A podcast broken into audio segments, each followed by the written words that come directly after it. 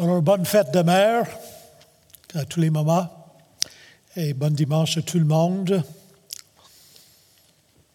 Ce matin, j'aimerais vous, j'aimerais parler aux mamans, je voudrais parler aux enfants, je voudrais parler aux maris. Je pense que c'est nous tous ça. Et nous allons regarder une petite introduction et nous allons parler de deux mamans. Nous allons parler de Eunice et, Eunice et Lois, qui est une grand-maman. Et nous allons parler de Anne, la mère de Samuel, puis on va tirer une conclusion. Et pour la première fois de ma vie, je ne parlerai peut-être pas pour 50 minutes ou euh, une heure. On prendra le temps que, que ça prend pour regarder ces passages-là.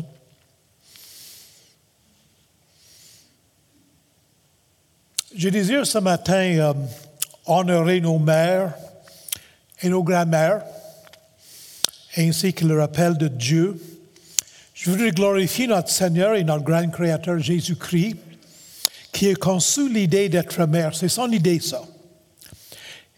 Euh, cette statue, ce travail d'être mère, il a établi, il a créé, il a béni, puis il a sanctifié quand Jésus est né de Marie.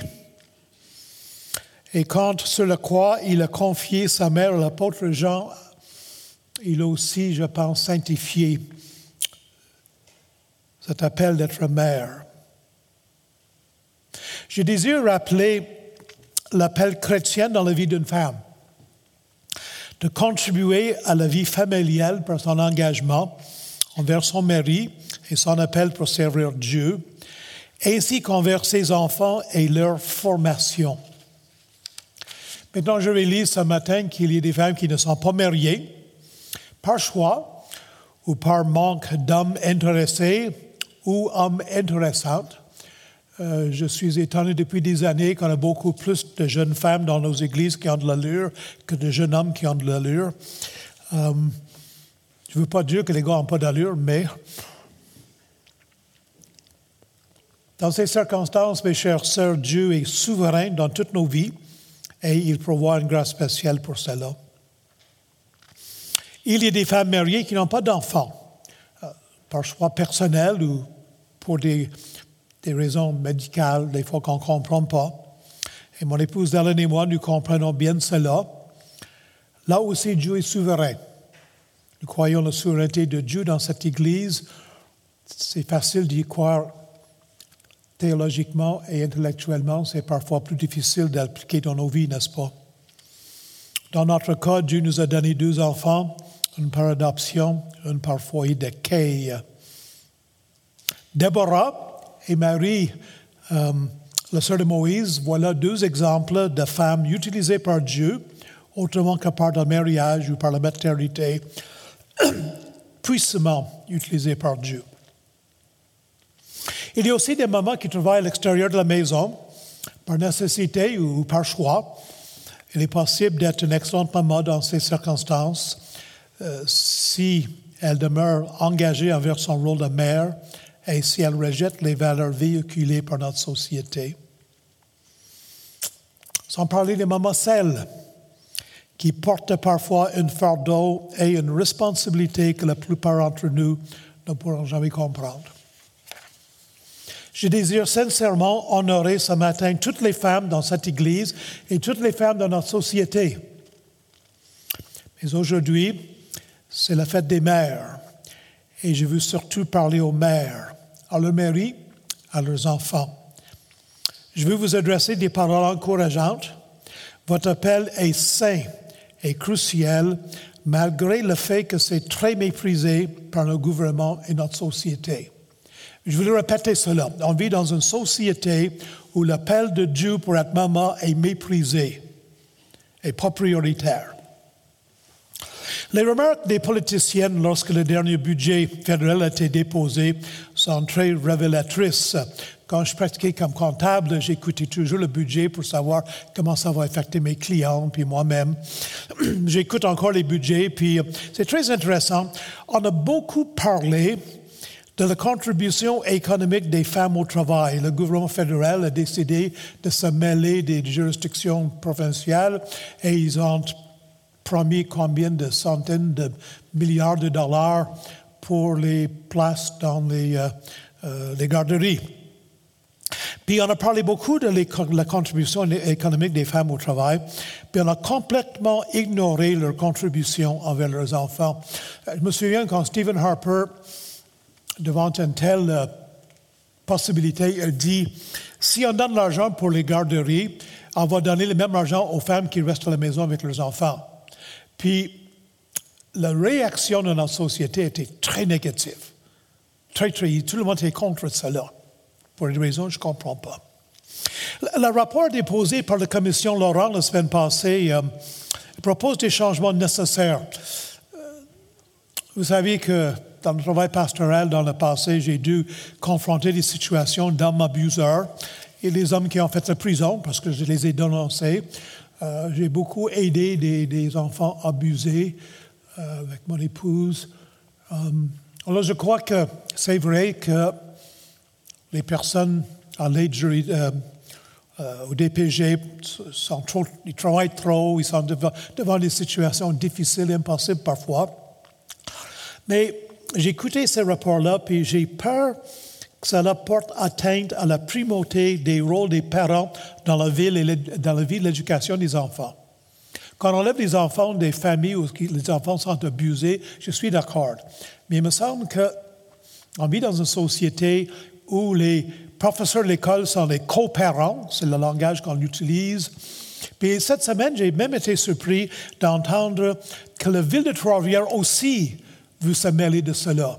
Puis il me semble que partout, on veut remplacer la responsabilité des parents par les responsabilités de la société. Il ne faut jamais oublier que l'idée que c'est à la société d'élever les parents, d'élever les enfants et non pas aux parents, on peut le retracer à Jean-Jacques Rousseau. Je ne sais pas si vous savez c'est qui cela. Jean-Jacques Rousseau est un grand philosophe français, alors il se prenait pour un grand philosophe, qui est probablement à l'origine de la Révolution française, qui a détruit la France. La France n'est pas encore revenue de la Révolution française.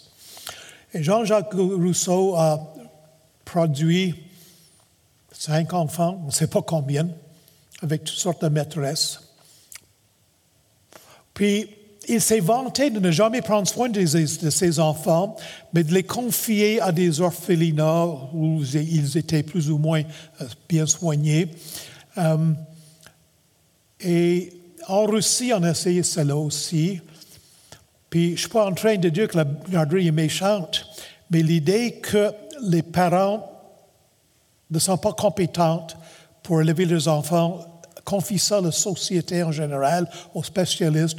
Voilà, ça date de loin, puis ça n'a jamais marché. L'attitude du gouvernement envers l'école maison, c'est intéressante. Ça indique encore une fois que c'est au gouvernement, à la société de former, d'éduquer les enfants, pas aux parents. J'ai euh, mis sur l'écran ici euh, que j'ai trouvé la nouvelle liste la semaine passée, ou la deux semaines. Je ne sais pas si vous pouvez le lire. La ministre Boulet annonce des mesures pour former plus d'éducatrices en service de garde. C'est bien. le petit gars qui demande à sa maman, Toi, maman, as-tu les compétences pour me garder? J'espère que nous voyons là un peu d'ironie, un peu, de, un peu moqueur de la part de, la personne qui a préparé cette, euh, cette caractère-là.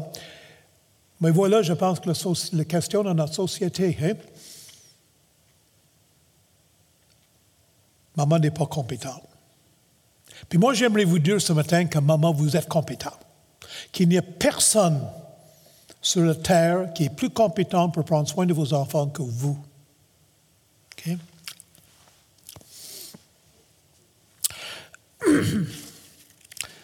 Depuis quelques jours, en priant, concernant ce message, je me suis dit, la chose que je ne veux pas faire ce matin, c'est de produire la culpabilité. Il me semble que dans notre société, on est orienté vers le succès. Ce qui est important, c'est le succès, ce n'est pas la fidélité. J'ai fait du livre de Proverbes le sujet de mes, études personnelles, de ma culte personnelle, de de mes recherches depuis beaucoup d'années. Puis plus que je lis le livre de Proverbes, je, réalise que le message de ce livre-là, c'est voici comment il faut vivre, voici des principes qui conduisent notre vie, mais le succès n'est pas garanti. On cherche des garanties, on cherche si on fait ça, ça va produire comme cela. Puis il n'y a pas de garantie. Je sais que je vais parler ce matin deux fois. Je vais certainement parler à des mamans qui ont des enfants. Puis il y a une certaine déception des fois avec nos enfants. Moi, je sais que j'ai déçu mon père quand je n'ai pas réussi de devenir officier dans la marine canadienne et quand j'ai décidé de travailler dans l'œuvre de Dieu. J'ai déçu ma mère quand je suis déménagé à Québec au lieu de déménager à Vancouver, puis elle m'a presque jamais vu. Vous me comprenez? Euh, on peut de savoir, on a des enfants qui ne suivent pas le Seigneur, puis ça nous culpabilise. Moi, je ne veux pas vous culpabiliser. Notre, travail, c'est d'être fidèle, puis on laisse le succès au Seigneur. Dans cette Église, on croit en la souveraineté de Dieu dans le salut. Si j'ai décidé de devenir membre de cette Église, c'est une des bonnes raisons. Puis c'est vrai, si moi je suis le Seigneur, je suis un enfant du Seigneur qui a accepté le Seigneur. C'est pas parce que je suis plus intelligent que mes frères qui n'ont pas reçu le Seigneur. On avait la même éducation. C'est la grâce de Dieu, c'est l'appel de Dieu dans ma vie. Je crois que Dieu est souverain à 100% en ce qui concerne le salut, mais je crois aussi que nous, nous sommes 100% responsables pour recevoir le message, le message de Dieu. Et si vous me dites, oui, mais 100 plus 100, ça fait 200, ce n'est pas possible, vous avez raison. Mais c'est encore vrai, ça. C'est que Dieu est 100% celui qui est dans le salut. Et nous, nos enfants, sont 100% responsables de leur, de leur réponse à l'Évangile. Et, et j'irai plus loin que ça, il y a une autre 100%. J'ai pensé à ces versets ce matin dans l'auto, en montant ici. Romains 10 nous dit ceci. Ainsi, la foi vient de ce qu'on entend, et ce qu'on entend vient de la parole de Dieu. Puis pose encore une question. Comment croiront-ils en celui dont ils n'ont pas entendu parler? Et comment entendront-ils parler s'il n'y a personne qui prêche? Et comment y aura-t-il des prédicateurs s'ils ne sont pas encore envoyés, s'ils ne sont pas envoyés? Voyez-vous, Dieu est souverain. Nous, nous sommes souverains pour recevoir le message, mais il y a une responsabilité pour enseigner et prêcher et présenter la parole de Dieu. Et ça, c'est la responsabilité des parents. La réponse de l'enfant, l'appel de Dieu, ça, ce n'est pas notre responsabilité. Notre responsabilité, c'est de présenter la parole de Dieu. J'aimerais donc vous parler de, deux mères que nous trouvons dans les Saintes Écritures. Deux mères qui ont vécu des circonstances difficiles et décourageantes. Deux mères qui ont élevé des enfants qui ont marqué l'histoire du peuple de Dieu. Et nous allons commencer avec Eunice et Lois. Je lis dans Acte 16, versets 1 et 3. non, excusez, je lis dans 2 Timothée 1, 5. Paul dit, euh, écrivant à Timothée, gardons le souvenir de la foi sincère, la foi sincère qui est en toi, qui habita d'abord dans ton, ta grand-maman, Aïel, Aïel, bon. Lois, c'est dans ta mère Eunice.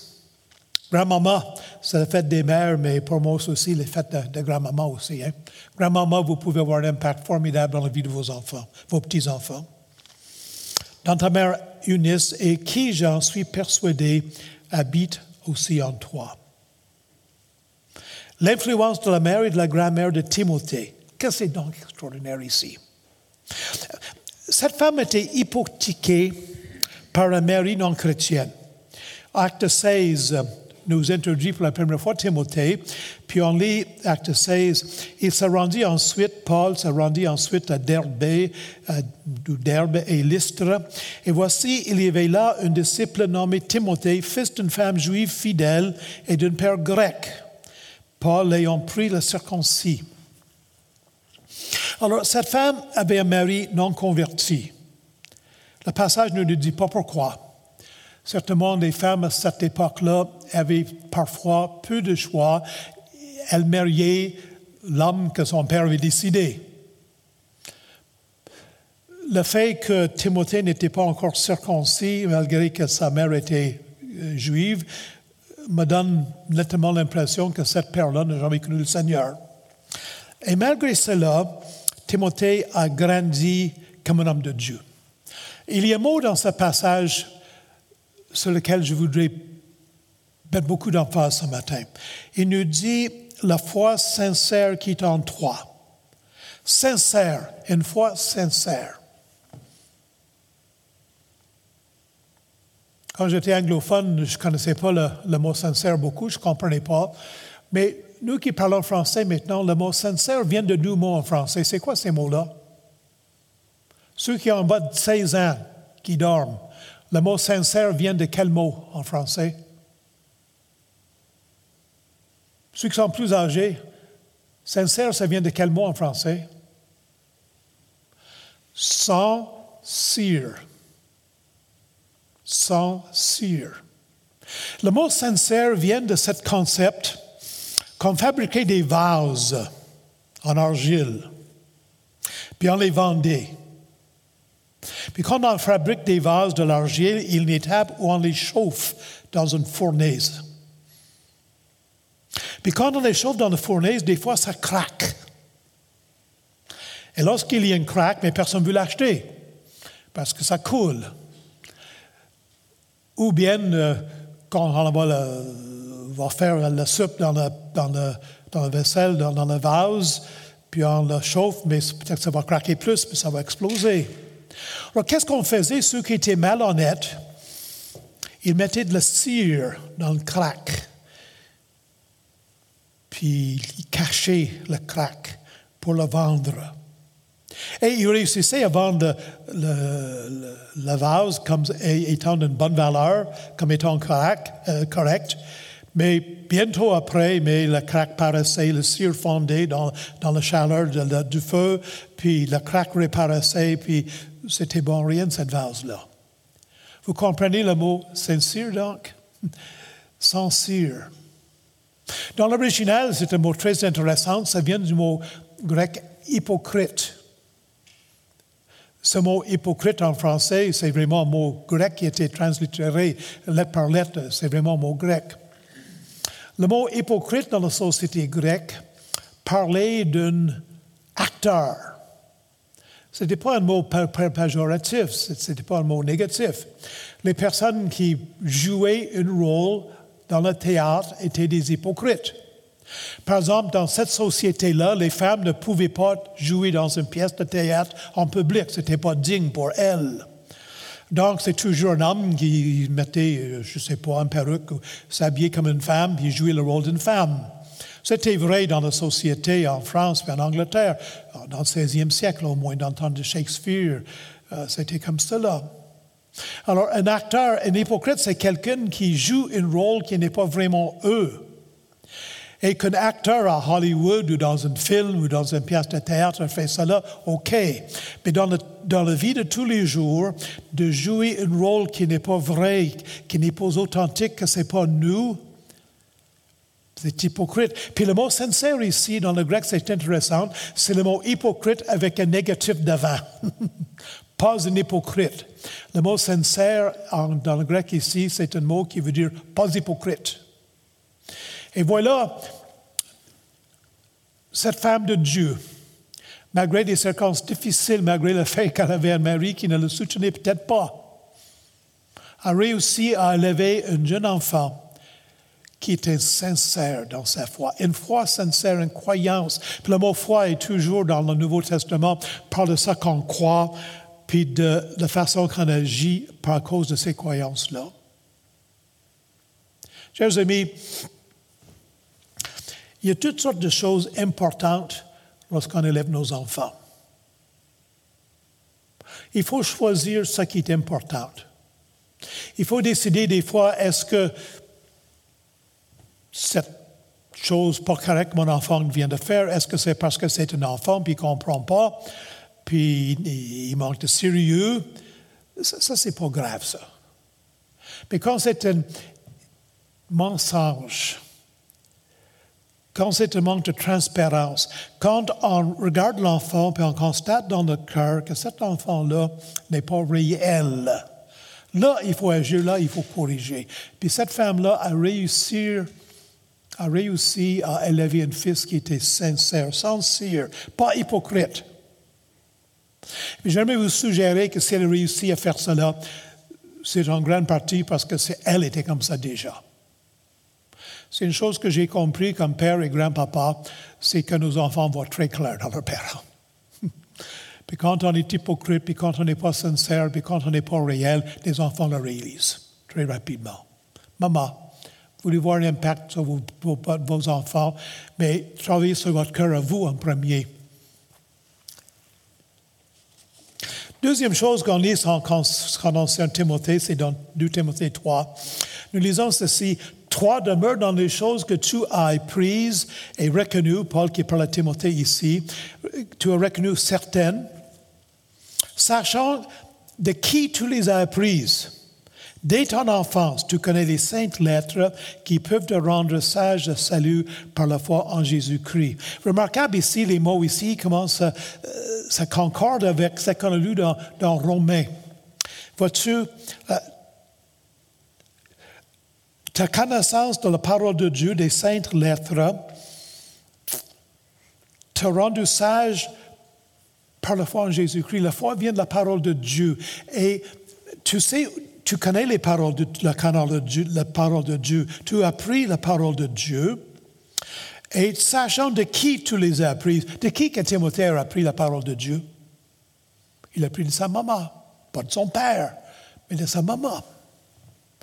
Alors, chers amis, on n'est pas responsable de tout ce que nos enfants vont devenir plus tard. Mais nous sommes responsables de leur enseigner la parole de Dieu. J'aime beaucoup dans Deutéronome 6. Tu inculqueras ces paroles à tes enfants. Tu nous en parleras quand vous êtes en voyage, quand vous êtes dans la maison, quand vous êtes debout, quand vous êtes assis. Madame, maman, que vos enfants connaissent la parole de Dieu. Ça, c'est votre responsabilité. L'influence de mère sur Timothée, les mères pieuses sont des femmes avec une foi sincère, sincère, pas hypocrite. Elles honorent la parole de Dieu. Elles y forment leurs enfants. Ils ont un plan de match. Beaucoup, beaucoup de ressources disponibles aujourd'hui. Elles grandissent dans leur propre amour pour la parole de Dieu.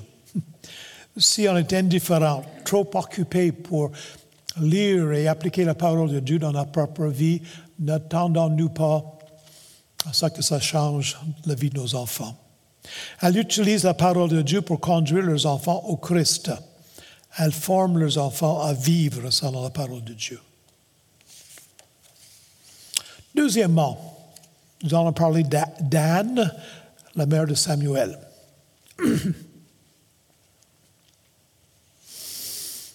1 Samuel chapitre 1er, verset 1 à 3. Il y avait un homme de Ramathaïm, De la montagne d'Ephraïm, nommé Elkanah, fils de Jéroham, fils de Eliu, fils de Tohu, fils de Tusaf, Ephratienne. On recule plusieurs générations. Il avait deux femmes, dont l'une s'appelait Anne et l'autre Penina. Penina avait des enfants, mais Anne n'en avait point. Stérilité. Chaque année, cet homme montait de sa ville à Silo pour adorer l'Éternel des armées et pour lui offrir des sacrifices. Là se trouvaient les deux fils d'Élie, Ophni et Phinèse, sacrificateurs de l'Éternel. Si on avance au, verset 10 et 11, parlons d'Anne, on dit, elle priait l'Éternel et versait des pleurs. Elle fit un vœu en disant, Éternel des armées, si tu daignes regarder l'affliction de ta servante, si tu te souviens de moi et n'oublie point ta servante. Et si tu donnes à ta servante un fils, je le consacrerai à l'Éternel pour tous les jours de sa vie, et le rasoir ne passera point sur sa tête. Le vœu de Nazareth, quelqu'un qui était entièrement donné au service du Seigneur. Au verset 12 et 15, nous lisons qu'Anne était au temple. Et comme elle restait long, à la tabernacle dans temps, la tente, comme elle restait longtemps en prière devant l'Éternel, Élie observait sa bouche. Anne parlait dans son cœur et ne faisait que remuer ses lèvres, mais on n'entendait point sa voix. Élie pensait qu'elle était ivre, Élie le souverain sacrificateur, et il lui dit, Jusqu'à quand seras-tu dans l'ivresse? Fais passer ton vin. Anne répondit, Non, mon Seigneur, je suis une femme qui souffre en son cœur. Je n'ai ni bu, ni, je n'ai bu ni vin, ni boisson enivrante, mais je répandais mon âme devant l'Éternel. Et des paroles très tristes dans le contexte de cette histoire. 1 Samuel 2, 12, les fils d'Élie, les fils, fils du souverain sacrificateur, qui étaient eux aussi sacrificateurs, les fils d'Élie étaient des hommes pervers. Ils ne connaissaient point l'Éternel. Anne a le profil euh, classique d'une mère pieuse. Est-ce que vous savez qu'est-ce que ça veut dire le nom Anne? Qu'est-ce que ça veut dire Anne? Grâce. une femme de grâce. Quel beau nom. Je connais une femme, euh, une bonne chrétienne qui vient du Liban. Elle s'appelle Grace, grâce. Même si le verset 1, indique qu'Anne vivait en Ephraïm, qui est un territoire du tribu d'Ephraïm, qui est un des fils de Joseph. Anne était descendante de Lévi. Elle était lévite, le tribu qui était responsable comme sacrificateur. Puis on lit ça dans 1 Chronique chapitre 6. Il était, elle était de la même famille des, j'ai pratiqué ce mot quelques fois, que en tout cas, euh, de la même famille que Moïse et Aaron. Et elle était de la même famille euh, que Haman, qui est l'auteur du psaume 88. Et Haman était désigné par David pour conduire les chants euh, dans le tabernacle. Donc, elle faisait partie d'une famille très, très spéciale. Euh, nous avons lu tantôt que son mari allait chaque année au, au temple, à le tabernacle, pour adorer Dieu et pour offrir des sacrifices. il est tout à fait possible, il faut comprendre, que les Lévites il y avait douze tribus. Euh, je crois que quand nous aurons terminé euh, l'évangile de Marc, nous allons étudier le livre de Josué. Est-ce que j'ai raison? Euh, je pense que oui, oui, c'est ça. Et dans le livre de Josué, on va voir dans les, les semaines et mois à venir qu'on a divisé le territoire de la terre promise en onze même en douze, parce qu'on a divisé en deux, deux fils de Joseph. Puis chaque tribu avait leur territoire, leur province. Lévi, les enfants de Lévi n'avaient pas de territoire. Leur part était l'Éternel. Et les Lévites vivaient à différents endroits, dans des villes, dans des différentes villes, dans des territoires des autres. Ils étaient là pour enseigner la loi au peuple de Dieu.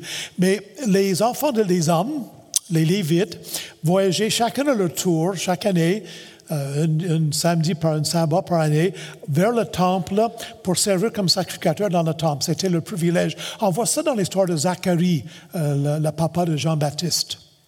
Alors, Alcana, le papa de, euh, de Samuel, le mari d'Anne, était, était probablement sacrificateur qui faisait le service au temple une fois par année. Puis il semble qu'Anne montait avec lui, puis venait dans le temple pour prier. Comme mère, Anne avait plusieurs défis. C'est toujours des filles à maman. Vous savez que j'ai quitté la maison quand j'avais 15 ans à Halifax. Euh, mes parents ont déménagé à Vancouver avec mes petits frères. Euh, moi, je n'ai pas vu mes parents pendant huit ans, dix ans, je pense. Euh, euh, mon père voulait que je devienne officier de la marine. J'avais essayé, ça n'a pas marché dans la providence de Dieu.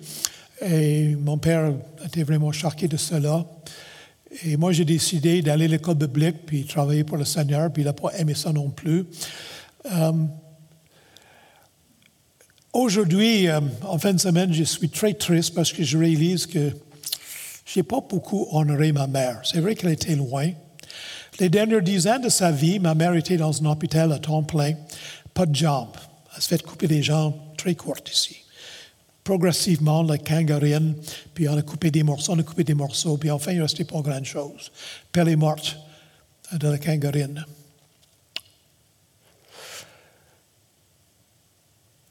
Comme mon papa est mort, avec mes sœurs, on a passé du temps dans les documents personnels de mon père. On a trouvé des lettres. Euh, mon père était matelot et pendant la Deuxième Guerre mondiale, il a passé presque six ans sur la mer en Angleterre. Euh, dans l'Atlantique. Et, euh, mais ils écrivaient des lettres. Puis on a vu des lettres de ma mère à mon père écrites en 1942-43, quelques années avant que je naisse. Je suis né en 47. Euh, ma mère avait cinq enfants à cette époque-là. On était cinq enfants nés après la guerre, cinq enfants avant la guerre. Puis ma mère écrivait à mon père, écrivait à mon père disant, Stan, j'ai pas d'argent. Je n'ai pas de nourriture pour les enfants. J'aimerais ça acheter deux pintes de lait pour que les enfants aient du lait à boire, mais je donne seulement de l'eau aux enfants. Puis, il y a quelques lettres comme ça. Euh, dans ma jeunesse, mon père est devenu euh, l'équivalent d'un sergent major, un chief petty officer dans la marine, puis il avait quand même un salaire raisonnable. Mais à cette époque-là, pendant la guerre, ils étaient peu payés. Mon père avait un problème d'alcool, beaucoup de son argent passé pour la boisson, puis peu pour la famille. Puis j'ai lu plusieurs lettres qui m'ont fait pleurer, puis j'ai envie de pleurer en ce moment, de ma mère, toute seule à Toronto avec cinq enfants, son mari quelque part sur la mer, beaucoup de matelots, leurs bateaux ont été coulés, puis ils sont morts, puis elle n'avait pas d'argent pour acheter de nourriture, puis ses enfants pleuraient parce qu'il n'y avait pas de nourriture. Puis elle décrit cela. Alors, ma mère avait ses problèmes. Puis Anne aussi avait ses problèmes. Elle était victime de la polygamie. Chers amis, la polygamie existait dans l'Ancien Testament, mais ça n'a jamais été la volonté de Dieu. Puis je ne sais pas si dans l'Ancien Testament, s'il y a un épisode de, de polygamie où la famille va bien. On voit ici cette femme méchante, l'autre femme qui se moque de haine. Elle était entourée par cette personne méchante qui se moquait d'elle continuellement, qui le rendait triste. Dans cette tristesse qui était déjà profonde, cette autre femme lui rend encore plus triste. Pas capable de voir les enfants. Pour ceux, pour les femmes qui sont capables, pas capables de voir les enfants, j'aimerais vous dire que Sarah, Rachel, Anne, L'Ancien Testament est rempli de femmes qui avaient des, difficultés à concevoir. Un souverain sacrificateur sans discernement. Avant au temple, elle rencontre le plus grand homme de Dieu, le grand leader spirituel d'Israël, puis n'est pas capable de distinguer entre une femme qui pleure et une femme qui est en boisson. Leader spirituel immoraux et abuseur. Vous connaissez peut-être l'histoire les fils de cet souverain sacrificateur-là volaient les sacrifices qui devaient être donnés pour Dieu, puis pour eux-mêmes. Malheureusement, dans le monde chrétien, il y a des leaders spirituels qui volent le peuple de Dieu. Immoral, ils couchaient avec des femmes dans le tabernacle, des femmes qui sont venues adorer. Ça aussi, on a des leaders spirituels qui sont coupables d'immoralité. Et, dans des jours sombres et marqués par l'apostasie, n'oublions pas que l'histoire qu'on vient de lire, c'est le premier chapitre de Samuel. Et avant le livre de Samuel, quel livre? C'est quoi le livre de la Bible qui est devant Samuel? Vous êtes endormis ce matin, là. Réveillez-vous, s'il vous plaît. C'est quoi le livre dans la Bible qui vient devant Samuel? Quoi? Juge. Est-ce que nous avons étudié le livre de Juge ici dernièrement? Quelle sorte. moi, j'ai prêché sur le dernier chapitre de Juge. Ici, là, on m'a donné ce devoir-là. Ce n'est pas mon sermon préféré. C'est Benjamin, puis la femme qu'ils ont abusée toute la nuit, puis son mari l'a coupé en morceaux, puis l'a envoyé partout en Israël. Puis là, Israël est venu attaquer, puis a presque détruit toute la, ville, toute la tribu de Benjamin. C'est comme ça que ça se termine le livre de Juges. Puis tout de suite après le livre de Juges, nous avons l'histoire de Anne. Puis toute l'apostasie, puis l'immoralité, puis l'idolâtrie que nous voyons dans le livre de Juges. Mais Samuel commence comme ça. C'est dans cette société qu'Anne vivait. Elle est une perle merveilleuse un diamant qui, qui luit, qui brille dans une société d'apostasie. Elle était un exemple de bonté, de foi, de piété, de soumission, de dévouement spirituel. Dans ces circonstances difficiles, Anne s'est donnée la prière. Elle prie. J'aurais voulu parler de la mère de Samson aussi, mais on n'a pas le temps ce matin. Elle aussi, elle priait. Ces circonstances l'ont poussé vers l'Éternel, pas vers l'amertume et l'éloignement de Dieu. Oh, chers amis, vous ne contrôlez pas toujours vos circonstances, mais vous contrôlez votre réaction à vos circonstances. Je sais que dans mon cœur méchant, quand ça va mal dans les circonstances, ça m'éloigne de Dieu. Puis je peux devenir amer, puis en colère. Mais cette femme-là, au lieu de devenir amère et en colère, elle a tourné vers Dieu. Et sa prière n'est pas égoïste. Elle demande un fils qui servirait Dieu dès son jeune âge dans le temple. On peut contraster ça avec Rachel, la femme de Jacob, qui a prié euh, Seigneur, donne-moi des enfants ou je vais mourir. Des enfants ou je vais mourir. Anne tout simplement dit Donne-moi un fils, un fils, puis il va servir Dieu toute sa vie. Elle démontre son caractère par sa politesse envers un souverain sacrificateur. Son discernement est méchant. Quand Élie est méchant avec elle, elle répond avec politesse. C'est lorsque les autres sont, méchants envers nous que souvent notre vrai caractère sort. Hein. Elle a déchargé son fardeau sur le Seigneur et elle a laissé son sentiment de frustration au pied de l'autel. Elle a donné ses circonstances son fardeau à Dieu, puis elle a laissé là. Elle a abandonné sa cause entre les mains de Dieu. Le psaume 55, verset 23 le dit tellement bien. Remets ton sort à l'Éternel et il, et il te soutiendra. Il ne laissera jamais chanceler le juste. Et quand Dieu lui a répondu par le message d'un ange, elle a cru. Elle a donné au Seigneur la première place dans sa vie.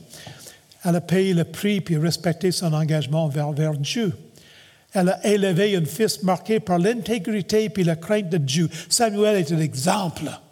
Entouré de souverains sacrificateurs puis des fils de souverains sacrificateurs avec qui il vivait, qui étaient des débauchés puis sans discernement. même petit enfant, il est marqué par l'intégrité. Puis elle a aimé son mari. Oh, chers amis, euh, un petit mot pour les hommes ici. Quand Danny est venu dans notre maison, il avait cinq jours, euh, moi j'avais peur. Je venais d'une famille euh, qui ne fonctionnait pas tellement bien.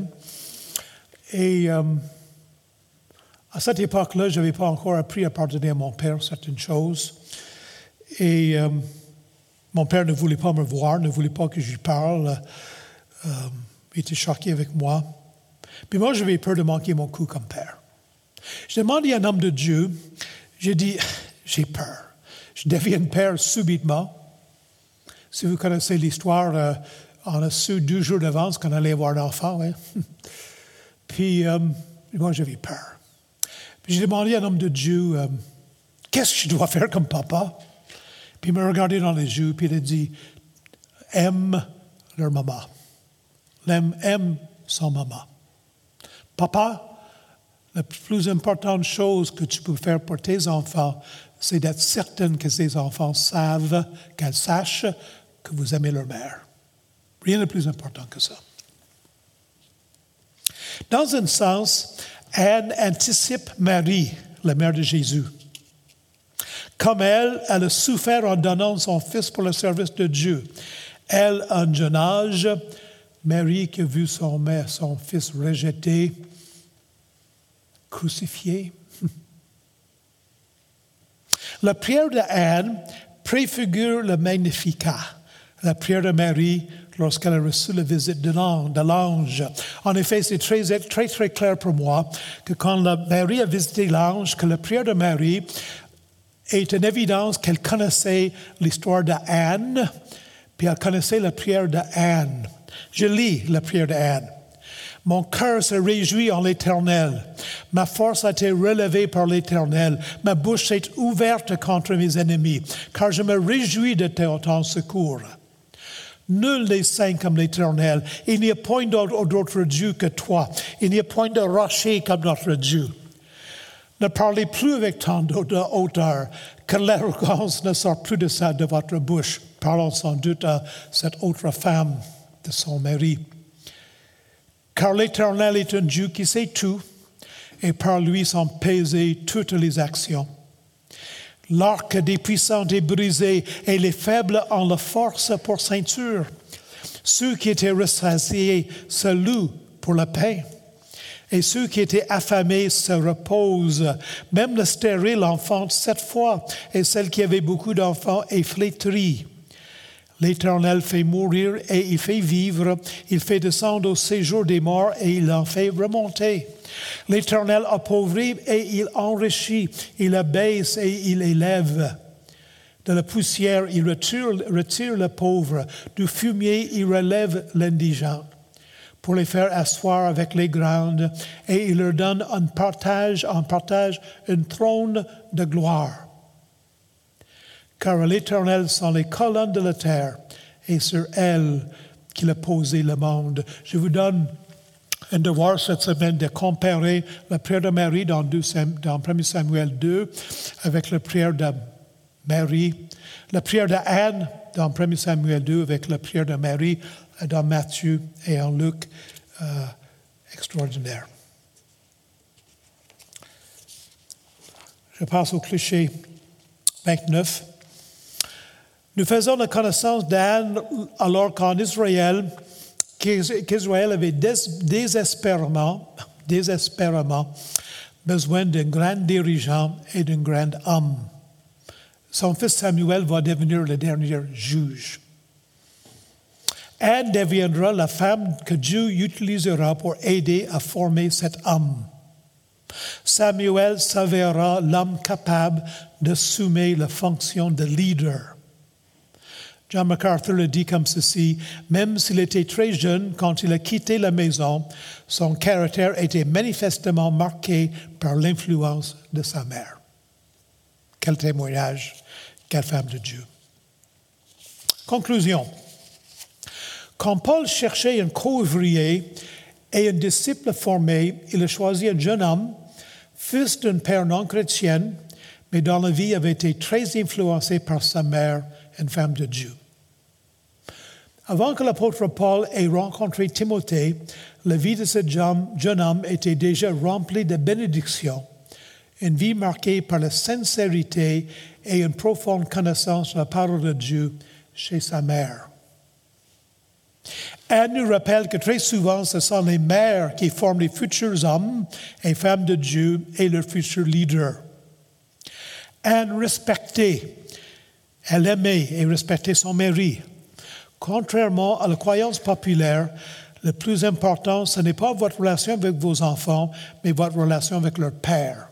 N'oubliez pas ça, maman. N'oubliez pas ça.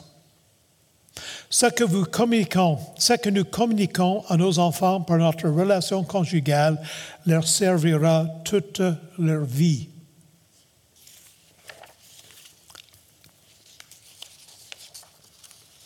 Marie, parle maintenant. Ton épouse est entourée par des voix qui méprisent l'importance de son rôle de mère. Voilà la réalité de notre société. C'est ta job, le job le plus important que vous avez, d'encourager et valoriser ton épouse dans son travail de maman. Il faut le faire souvent, puis avec un peu d'imagination. Enfant, écoutez-moi les enfants, laissez savoir aujourd'hui, puis régulièrement, à votre mère combien vous appréciez ce qu'elle a fait pour vous. Proverbe 31, verset 28 nous dit ceci, concernant la femme vertueuse, cette maman vertueuse, ses fils se lèvent et le disent heureuse. Enfant, vous avez une maman, personnes âgées, votre mère vit encore, mais levez-vous, puis parlez en bien de votre maman, puis dites-lui combien vous l'appréciez, qu'est-ce qu'elle fait, fait pour vous. Son mari se lève, nous continue le passage. Ses enfants se lèvent, son mari se lève et lui donne des louanges. Job important, monsieur. Billy Graham nous dit ceci. De toutes les personnes que j'ai connues, c'est elle, c'est ma maman qui a eu la plus grande influence sur moi. Elle et mon père n'avaient pas beaucoup d'éducation, mais ma mère était une femme de Dieu. Voici cette âme de Dieu qui évangélisait des milliers, des milliers, des centaines de milliers. Il dit, c'est à cause de ma maman. Quel appel que vous avez, maman. J'aimerais terminer en priant pour les mamans dans notre Église.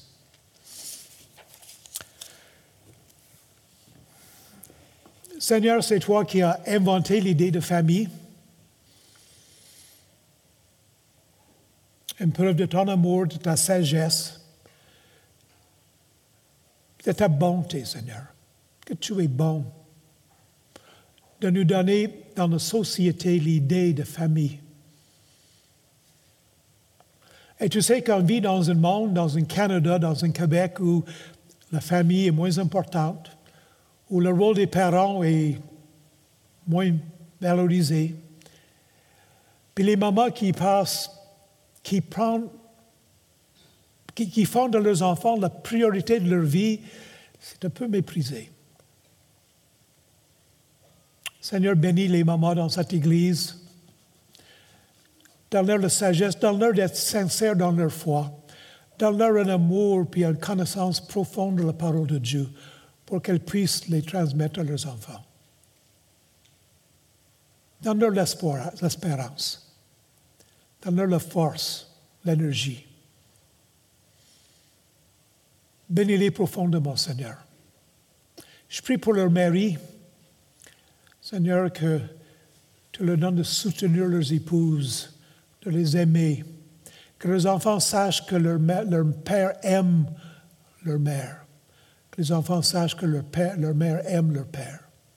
Je prie pour les femmes qui sont seules, pour différentes raisons, Seigneur, que tu leur donnes une bénédiction et une grâce spéciale, Seigneur.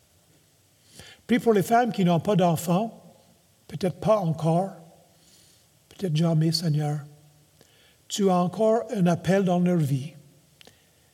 Et dans leur tristesse et dans leur déception, que tu leur donnes de joie.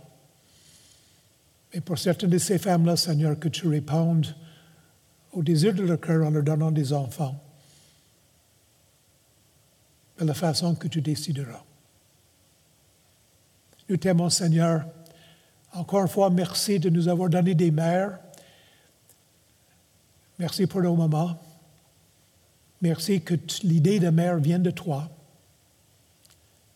Seigneur, tu es un père avec un cœur de mère. Tu nous aimes comme une maman et nous te remercions pour cela aussi. Nous te rendons grâce et nous te demandons ces choses au nom de Jésus. Amen.